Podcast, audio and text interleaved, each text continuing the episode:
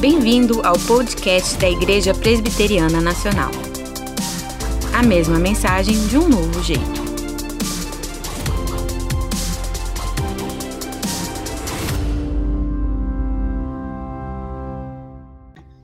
No texto bíblico da nossa série, eh, se os irmãos puderem colocar aí, por favor, o texto, naquela é, arte da nossa série ah, sobre o fruto do Espírito, que nós temos desenvolvido desde a semana passada e que vamos concluir na semana que vem. Ah, por meio desta série, nós queremos capacitar espiritualmente, equipar os, os nossos irmãos ah, a que lidem melhor com essa situação que nós estamos vivendo e aqueles que ainda não têm uma experiência pessoal com Jesus, dar a oportunidade de reconhecerem o quanto precisam da graça de Deus. O texto é o texto de Gálatas, capítulo 5, versos 22 e 23, se nós pudermos ter aí a projeção dessa é, imagem, por favor, nosso pessoal aí nos ajude, tá? Ah, isso, está entrando aqui. Então, tá aí, olha, o fruto do Espírito, o retrato falado de um coração transformado. É, poderíamos dizer também que essa série sobre o fruto do Espírito apresenta o remédio divino para os efeitos colaterais dessa pandemia.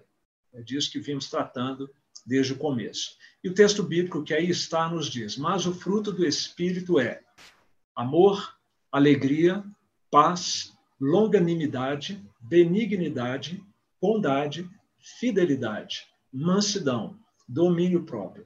Contra estas coisas não há lei. Gálatas 5, 22 e 23. Vamos orar.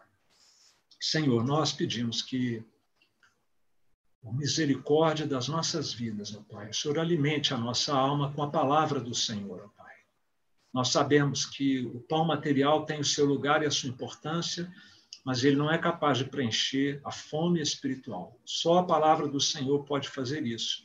E nós oramos, ó Deus, para que essa palavra nos sustente nesse momento com a tua voz no nosso coração, que a tua palavra, Senhor, traga ânimo, que a tua palavra a palavra, Senhor, traga arrependimento, que a tua palavra traga salvação, enfim, qualquer que seja o propósito que o Senhor tem traçado nessa noite para cada um de nós uh, que meditaremos juntos nessa, nessa passagem bíblica. Assim nós te pedimos, porque queremos ver o nome de Jesus engrandecido. E é no nome dele que nós oramos. Amém.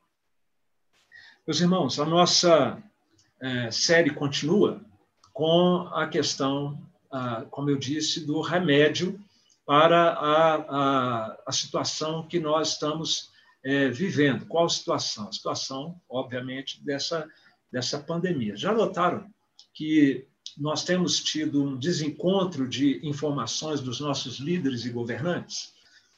Ontem nós falamos dessa questão da medicação, né? Usa, não usa. E agora esse embate aí do presidente com o próprio ministro, com governadores, não é objetivo aqui fazer uma análise política e nem discutir isso, é, muito menos agora, aqui durante a nossa é, pregação bíblica, a mensagem bíblica. Mas chama atenção o fato de que nós que somos governados ficamos meio que inseguros.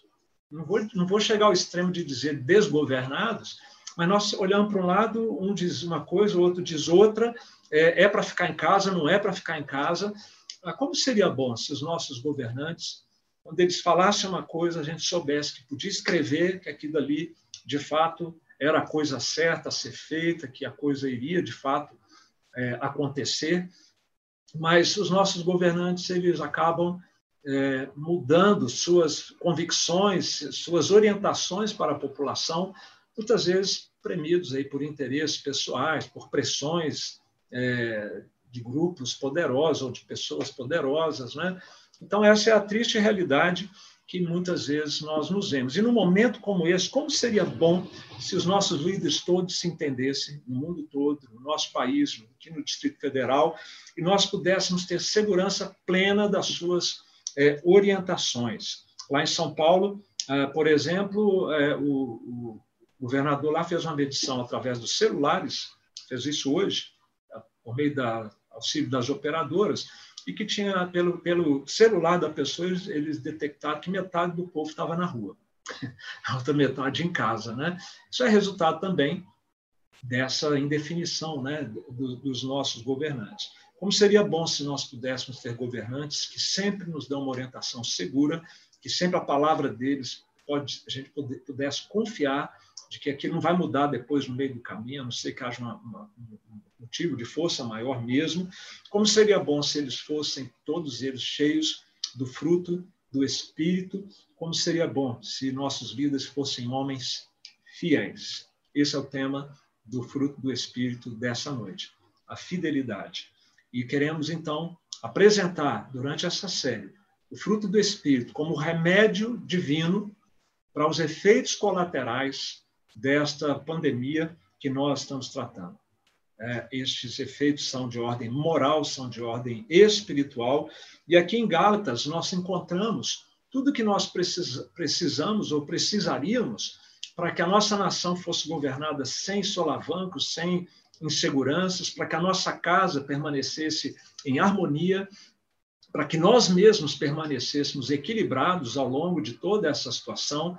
Cada dia que passa, cada semana que passa, a tendência é a gente se sentir mais abafado, mais pressionado, e o, texto bíblico, portanto, é da maior, da maior relevância. Há nessa, nesse texto bíblico nove marcas do fruto do Espírito, ou nove aspectos, ou nove elementos do fruto do Espírito. É um fruto só, porque quem, quem é uma nova criatura tem o Espírito Santo. Então, ele, ele não precisa dele ter alguma, algum pendor natural para nenhum desses dessa, dessas nove elementos, desses nove aspectos do fruto do Espírito. Na verdade, não adianta que ele tenha pendor para nenhum deles porque o, o, seu pendor, seja ele de temperamento ou de caráter, é uma coisa. É, isso é natural. Agora, o, o fruto do Espírito ele é sobrenatural. Independe de nós termos uma predisposição ou não para qualquer um desses nove aspectos do fruto do Espírito. Os três primeiros desses é, elementos tratam do amor, da alegria e da paz, tem a ver com aquilo que acontece dentro da alma da nova criatura tem a ver com o relacionamento dele com Deus. Depois, os próximos, que são amor, alegria e paz. Depois, os próximos três, que nós concluímos ontem, tratam de é, aspectos relacionais. São eles a longanimidade, a benignidade, que é a gentileza, e a bondade, que é o amor em ação pelo próximo. E agora nós entramos nos três últimos, e esses três últimos têm a ver mais com o nosso ser pessoal, com o nosso ah, com, são coisas que nos afetam mais a gente com a gente mesmo, a fidelidade, a mansidão e o domínio próprio. Nós não vamos fazer uma revisão de todos os, os, os seis elementos que nós já vimos até aqui hoje, porque isso ocuparia um tempo é, demasiado aqui do, da nossa live. Então, nós já vamos direto para o traço pessoal da fidelidade, como fruto do Espírito Santo, como um retrato, parte do retrato falado, um ângulo do retrato falado de um, de um coração transformado. É tudo que nós precisamos na esfera das autoridades, dos governos, da família, a, a gente com a gente mesmo, tudo que a gente precisa é um coração transformado uh, por Jesus Cristo. Fidelidade. Na língua onde esse texto bíblico foi escrito, que é o grego, a palavra é pistis, ou pistis, que é uma palavra que muitas vezes é traduzida como fé. É, mas, na verdade, é mais do que isso. É, ela tem a ver com a convicção que você tem no seu coração a respeito de alguma verdade. Pode ser sua convicção a respeito de Deus. Se você fosse um grego, você diria que você tem pistis em Deus, você tem fé em Deus.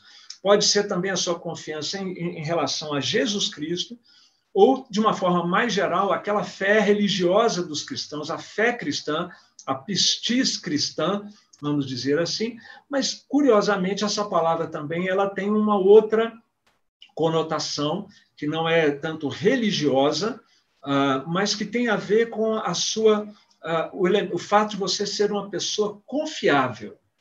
Então, ela, a palavra pistis tanto serve para confiança em Deus, quanto tem a ver com esse traço de caráter que é de confiabilidade, de você ser uma pessoa que as pessoas podem contar. Quando você diz uma coisa, aquilo é verdade. Você vai cumprir com um compromisso que você fez. Ah, ainda que isso traga alguma dificuldade, você é o tipo da pessoa que é fidedigna, que é fiel, que é confiável. Esta é a, a palavra de hoje, ou este é o traço sobrenatural que o Espírito Santo de Deus frutifica dentro uh, da nova criatura. Claro que tem pessoas que são, é, pela sua formação religiosa, são mais íntegras, são mais honestas, mas o que o Espírito Santo faz vai além desse traço é, de formação pessoal. Primeiro, porque não é na força da pessoa. Segundo, porque esse, é, esse traço visa, em última instância, a glória de Deus na vida de quem é fiel. E uma pessoa íntegra, honesta, não necessariamente ela está preocupada com a glória de Deus. Se bobear, está preocupada com a sua própria glória, embora ela possa ser até uma pessoa muito íntegra. É, Vamos pensar aqui em alguns exemplos que mostram, então, que a fidelidade é esta é, confiabilidade que a pessoa tem, ah, que as pessoas, que a pessoa apresenta em relação à sua palavra, em relação ao cumprimento das suas obrigações, pela postura firme, íntegra, ah, um homem fiel ou um homem fidedigno, ele é digno de confiança. Pegaram a ideia, então, do que é a fidelidade? Como fruto do Espírito. Vamos aos exemplos, porque os exemplos eles nos ajudam a gente a compreender melhor é, os conceitos. Vamos ao exemplo de José do Egito. A gente conhece a história, eu mencionei ela já nessa live, uma história linda que nos leva às lágrimas ah, de como Deus conduziu a vida desse menino e ele acabou se tornando o vice-faraó, o vice-governador do Egito. Mas um passo antes disso, ele eh, foi vendido como escravo pelos seus irmãos a um alto oficial do faraó, e ali ele chegou para trabalhar como escravo. E ele tinha algo nele que inspirava tanta confiança. Ele era uma pessoa que eh, apresentava tanta fidelidade que o oficial o colocou responsável por tudo na sua casa. O texto bíblico lá em Gênesis 39 diz que Potifar, o nome desse oficial, era é, viu que o Senhor era com José e que tudo que José fazia, o Senhor prosperava em suas mãos. E por isso, ele pôs José como mordomo, administrador de, da sua casa. Ele passou às mãos tudo o que ele tinha. Você faria isso? Você colocaria todos os seus bens, cartão de crédito, é, é, documentos, né, escritura, ó, tá aqui, você vai cuidar disso tudo para mim. E olha o nível de confiança que ele tinha. Desde que Faraó o fizera mordomo da sua casa e sobre tudo o que tinha, uh, o Senhor abençoou a casa do egípcio por causa de, por amor de José.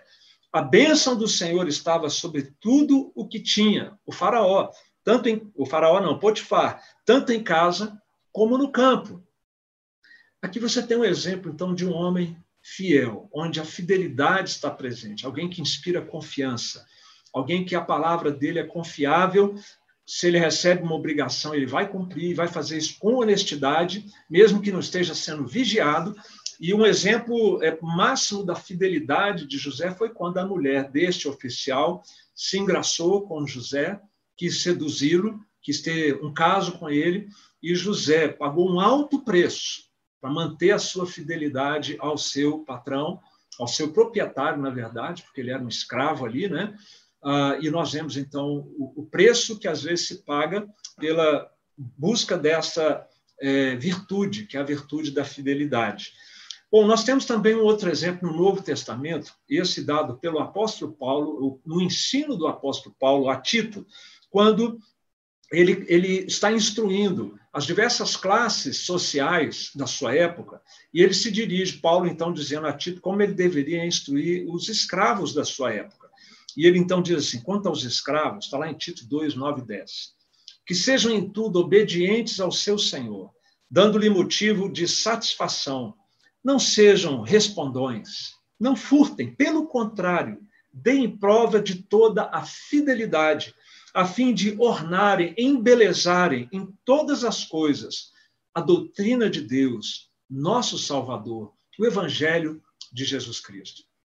Então, os escravos cristãos que se convertiam estavam sendo instruídos a se diferenciarem dos demais escravos. Se, se Paulo precisou ensinar isso, provavelmente é porque havia muitos escravos desobedientes que traziam dor de cabeça para os seus proprietários, que respondiam seus proprietários, que roubavam seus proprietários, e isso era um escândalo é, para a época, isso trazia diversos problemas, e Paulo está instruindo, então, que os escravos cristãos fossem fiéis, jamais roubassem e tivessem uma conduta exemplar no meio da sociedade é, da sua época.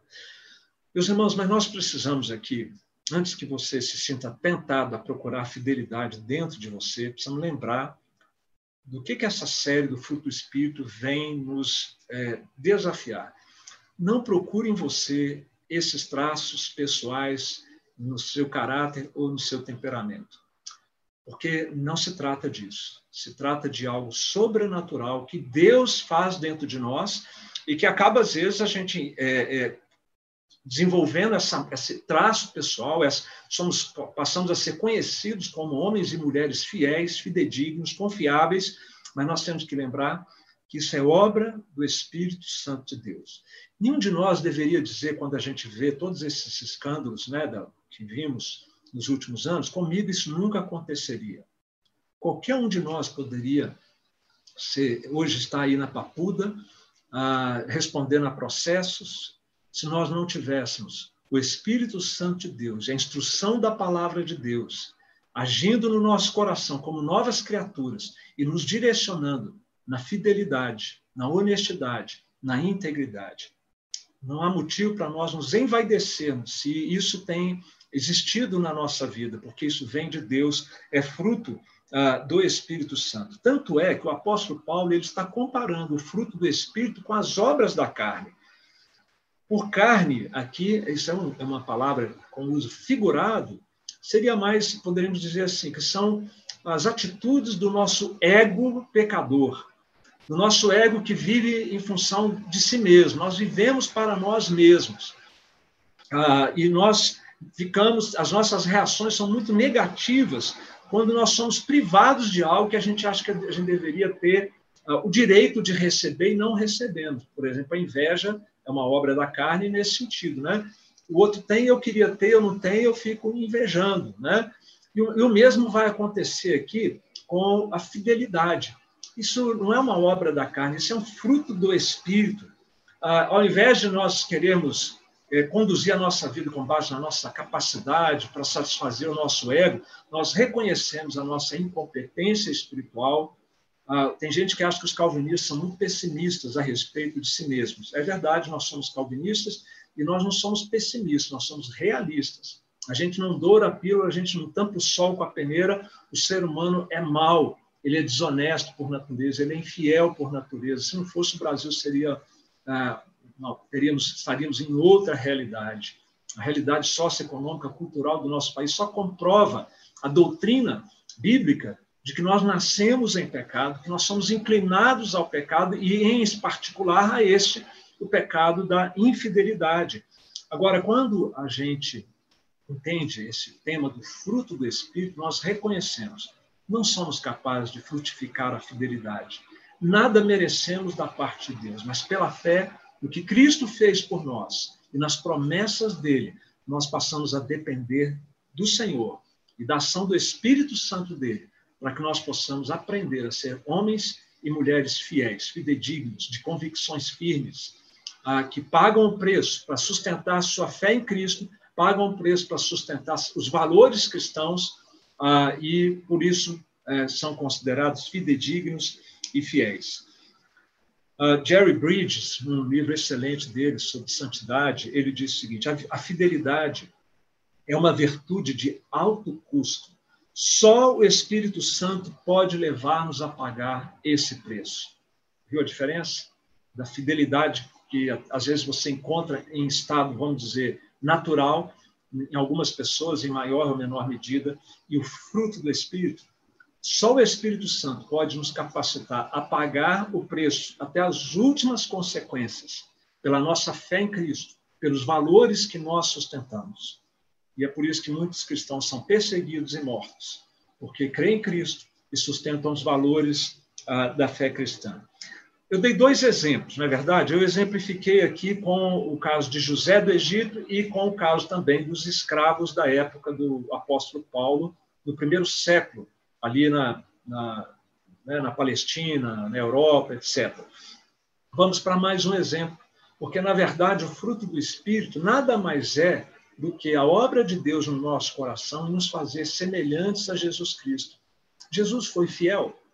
Jesus, é, como Deus encarnado, foi exemplo de fidelidade, porque a gente já sabe que é Ele que nos capacita com o seu poder sobrenatural a sermos como Ele é.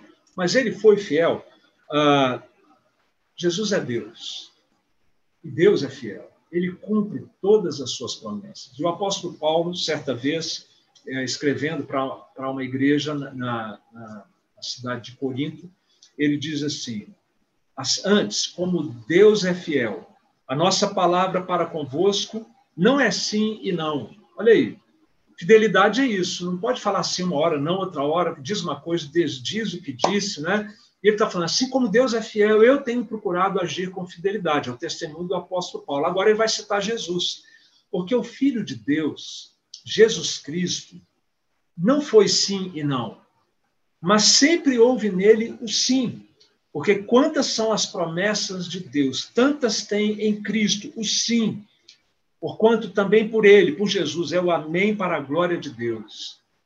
Vê então aqui, eh, lembrou dessa passagem que diz que Jesus também era assim. Quando ele dizia era não, era não, quando dizia sim, era sim. Se ele prometeu que daria o Espírito Santo, ele dá o Espírito Santo àquele ah, que ouve o seu evangelho e tem o seu coração aberto pelo Espírito Santo. Se ele prometeu salvar a todos aqueles por quem ele morreu, e se você está me ouvindo e ainda não tem a, a situação das, do seu relacionamento com Deus resolvido, sabe que Jesus é fiel para regenerar o seu coração, transformar seu coração. Se ele diz que vai voltar, ele é fiel e ele vai voltar, ele vai cumprir isso. Se ele diz que enquanto ele não volta, ele, ele estaria conosco todos os dias e nos protegeria no mal, andaria conosco no vale da sombra da morte, ele é fiel, ele vai cumprir a sua palavra, foi o que nós acabamos uh, de ler aqui. Eu quero partir para a nossa conclusão aqui, meus irmãos, fazendo algumas aplicações, relacionando este momento que você está vivendo com o traço sobrenatural da fidelidade no coração de quem é uma nova criatura. Ah, como tem sido para você passar esses dias de isolamento social aqui no nosso país, seja onde você estiver também, que nos ouve aqui agora e fora do país também, você tem sido uma pessoa fiel a Deus? Porque olha só, uma pessoa fiel a Deus, num momento como esse, onde a gente fica meio perdido, meio desorientado, os que são fiéis são aqueles para quem as pessoas vão olhar, aqueles que são firmes na fé, aqueles que têm convicções sólidas, aqueles que é, dizem e honram a sua palavra, aqueles que cumprem o seu papel. É homem dentro de casa, então ele cumpre com a sua responsabilidade como homem. É, é mulher dentro de casa, esposa, cumpre com a sua responsabilidade como mulher. É filho dentro de casa, ele vai cumprir o seu papel ali, honrando pai e mãe, o pai vai ser líder do, do seu lar, vai, vai pra, passar estabilidade. Ele, ele é o ponto forte, pelo menos deveria ser da casa, o esteio. É o papel do homem, na sua liderança, exercer esse tipo de, uh, de, de função dentro do lar. A esposa é aquela para quem a, a, a, família vai olhar e vai encontrar ali uma auxiliadora fiel, uma mulher sábia que está contribuindo para edificar a, a sua casa. Homens e mulheres fiéis inspiram, encorajam, servem de referência nessa hora. Nós podemos dizer que nesse momento de pandemia, se tem uma coisa que nós precisamos, procura-se, são homens e mulheres fiéis. No trabalho, aqueles que estão saindo de casa para trabalhar, os que estão ficando em casa para trabalhar, nossa sociedade está carente, está vulnerável. Nós precisamos de homens e mulheres fiéis que sejam como Cristo. É sim, é sim. É não, é não. Ah, a palavra de Deus tem um versículo extraordinário em Provérbios a respeito disso, que é, diz o seguinte: Muitos se dizem amigos leais, mas um homem fiel quem poderá achar? Provérbios 26. Um homem fiel, uma mulher fiel, quem poderá achar? Ainda mais num cenário como esse. Nós precisamos de homens e mulheres estáveis, convictos, firmes e firmados nesses dias difíceis, na igreja, em casa, no ambiente de trabalho, no casamento. E eu pergunto então a você, para que isso tudo se torne realidade e, e concreto na nossa vida, você já colocou a sua confiança? Confiança, olha aí, fé, pistis.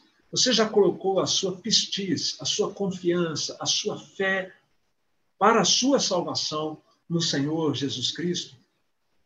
Um homem fiel é um homem de fé. É um homem não que crê simplesmente que Deus existe. Todo mundo crê nisso praticamente. O diabo crê que Deus existe. Ele sabe que Deus existe, talvez melhor do que muito ser humano. Ah, aliás, com certeza melhor do que muito ser humano. E ele tem medo de Deus, inclusive. Tamanha a sua a sua noção e conhecimento de Deus. Então não se trata de crer na existência de Deus, mas colocar sua confiança para a sua salvação pessoal nas mãos de Jesus Cristo. Você já fez isso? Sabe uma forma de você avaliar se isso já foi feito ou não, se você já experimentou um novo nascimento, se você já é uma nova criatura? É pensar na possibilidade de vir a óbito por causa do coronavírus. Se isso acontecesse, se isso vier a acontecer, você, qual é o seu sentimento? Claro que se isso acontecesse comigo, eu ficaria triste por alguns motivos. Minha família, a nossa igreja, aquilo que a gente entende que ainda tem por realizar. Mas uma coisa é saber que a gente poderia desfrutar do relacionamento familiar mais um tempo, ser útil mais um tempo. Outra coisa é morrer de medo disso. Essa é só pensar nisso traria um pavor imenso ao coração da pessoa que ainda não nasceu de novo, que ainda não entender, não entendeu que o viver é Cristo e morrer é lucro, porque estaremos com Cristo. Então, avalie-se, autoavalie-se. Como está o seu, a sua situação diante de Deus? Seja um homem e uma mulher de fé. Fé em Cristo como aquele que morreu por você, para que seus pecados fossem perdoados, você fosse reconciliado com o Pai e feito uma nova criatura pelo Espírito Santo de Deus. Para que isso aconteça, você precisa aceitar que isso que eu estou lhe falando, com base na palavra de Deus, é a verdade, é o Evangelho de Jesus Cristo. Creia nesse Evangelho. Aceite o diagnóstico de Deus e aceite o remédio de Deus. E Deus fará de você uma nova criatura e Ele te dará condições de se arrepender dos seus pecados e uh, uh, arrepender dos seus pecados e colocar a sua confiança toda em Jesus Cristo. Agora eu quero me dirigir a você, terminando aqui a nossa palavra, a você que já colocou a sua fé em Cristo. Você é um homem de pistis, uma mulher de pistis, um homem e uma mulher de fé em Cristo. Sua fé em Jesus está valendo alguma coisa nessa hora? Está te ajudando? Todas as pessoas que nós estamos entrevistando, missionários espalhados pelo mundo, é, brazucas, membros da nossa igreja que estão também espalhados pelo mundo, vocês vão me ver perguntando isso. Sua fé em Cristo está valendo? Está te ajudando a lidar com isso? Com, controlando a ansiedade, vivendo um dia de cada vez, conforme o Senhor ensinou? Você tem fortalecido a sua fé em Jesus, fazendo a, a sua devocional diariamente, fazendo culto com a sua família, participando das lives, das transmissões, dos cultos transmitidos. A sua fé tem ajudado você a ser ah, uma pessoa é firme nessa hora ou a sua fé está vacilante. Lembre-se do Senhor. Lembre-se de que Ele é um, é Deus fiel. Se inspire nele. Ah, Paulo disse a Timóteo o seguinte: se somos infiéis, ele permanece fiel, pois de maneira nenhuma pode negar-se a si mesmo. O Senhor que te salvou, que fez uma aliança com você, que prometeu cuidar de você, ele jamais deixará de ser fiel, até mesmo quando nós formos infiéis.